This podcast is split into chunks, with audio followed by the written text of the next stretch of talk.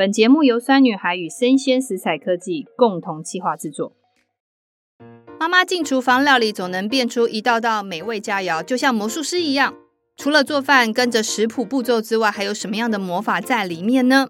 欢迎收听酸女孩专题报道：厨艺科学是什么？我是节目主持人洋葱妈妈 Jing。我们这次的专题是厨艺科学是什么？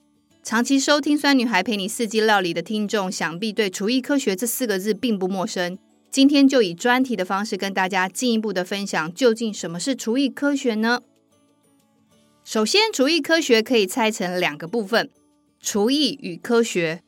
厨艺顾名思义就是厨房的艺术，可以是厨房厨师完美的刀工呈现的一个摆盘精美，也可以说是料理使用时会运用一些特别的巧思，让烹饪的过程就像艺术一般。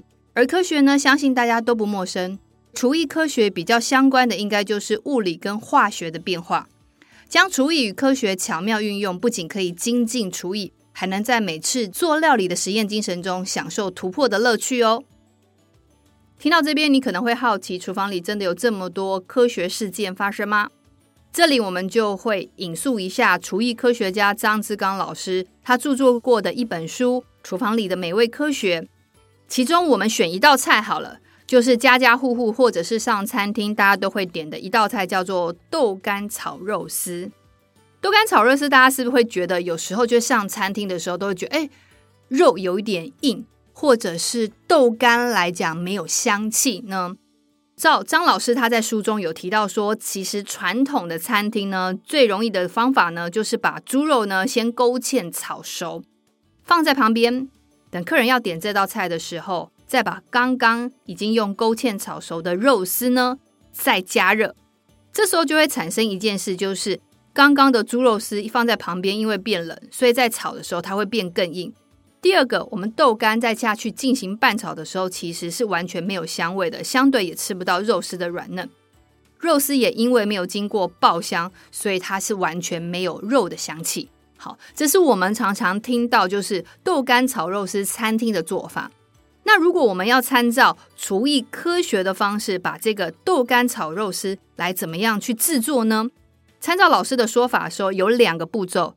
第一个步骤，你要把新鲜的猪肉用酱油要腌三分钟，让它的肉汁软嫩之后，它的锁水度就会提高。再加上一点太白粉跟油继续腌。这时候我们再把刚刚的这个猪肉已经腌好呢，你要过一下油温。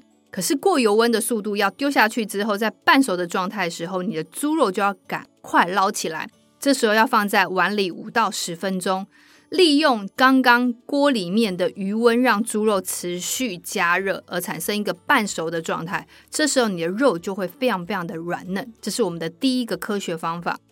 第二个科学方法呢，就要把我们锅里面剩下的油再加入油，这时候再放进豆干。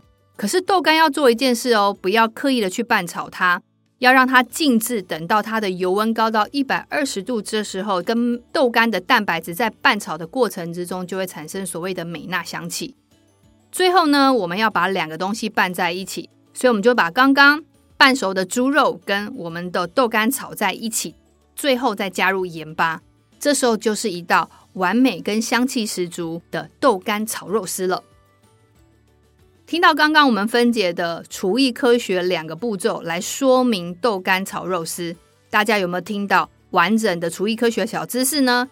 第一个小知识就是猪肉过油之后，它产生的叫做快速熟成的一个技巧。第二个是豆干经过大火一百二十度 C 炒之后产生的美纳香气，这两个都是属于厨艺科学的范畴哦。大家如果对这样的小知识感到兴趣的话，欢迎大家去找张志刚老师的《厨房里的美味科学》这本书。已经有这本书的听众也不用着急，我们接下来每个月都会跟张志刚老师合作一集独家的订阅内容——厨艺科学和食物科学的十万个为什么。我们将在每月一集里面跟大家分享书上没有提到的厨艺科学跟食物科学的小故事。像是大家知道为什么便利商店的饭团是冰在十八度 C 而不是四度 C 吗？还有为什么喝冰饮的时候店员给的是果糖，而喝热饮的时候给的是砂糖？除了溶解度之外呢，其实还有许多大家都不知道的厨艺科学跟食物小知识可以跟大家分享。这个新单元，我们也特别鼓励妈妈带着小朋友一起听。我们特地设计是给国小的小朋友都听得懂的内容。为此呢，洋葱妈妈在制作厨艺科学跟食物科学的十万个为什么单元的时候，还特地带着我们两个小朋友到录音现场，发现原来我们的两个小朋友都听得懂哦。好啦，最后呢，感谢你收听酸女孩陪你四季料理四月份专题厨艺科学是什么。而厨艺科学的十万个为什么跟食物科学的十万个为什么也将会在五月的第一个星期四上线，请大家多多支持，我们下次见。